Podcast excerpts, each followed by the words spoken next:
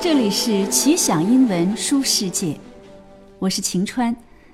开学已经一周了，七年级的 Lindsay 重回课堂。美国学校里每一年都会重新的学生分班，每一科目的同学组合也不一样，各科老师也重新换过。第一天照例是新老师同学见面，讲课程安排以及要求。英文课上，老师给出的书单是什么呢？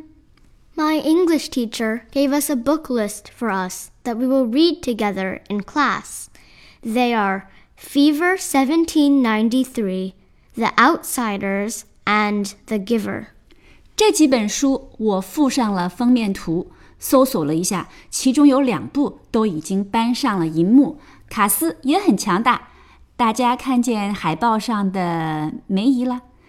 如果 Lindsay 喜欢这些书，以后我们的节目就会提到它们。What else will you do through this year in English class, Lindsay? We will be writing poetry as well as reading it.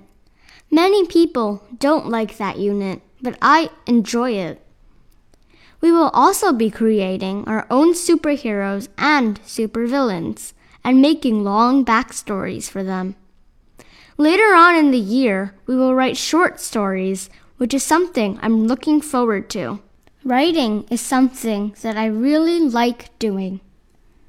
边读边写，今年写诗歌、短故事，塑造超级英雄与坏蛋以及他们的来历。这些超人类也要赋予人的感情，才能立得起来。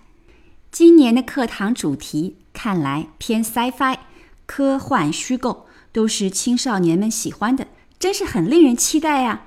我们也期待 Lindsay 更多的分享。同时，这里预告一下，我们正着手做一个新专题，跟着中学和高中一年的校历走一圈儿，每一周都来分享一下学校课堂和生活里发生的新鲜事儿。随着时间推移，场景化、生活化的了解美国十几岁孩子的生活，请您继续关注。祝大家新学年更上层楼！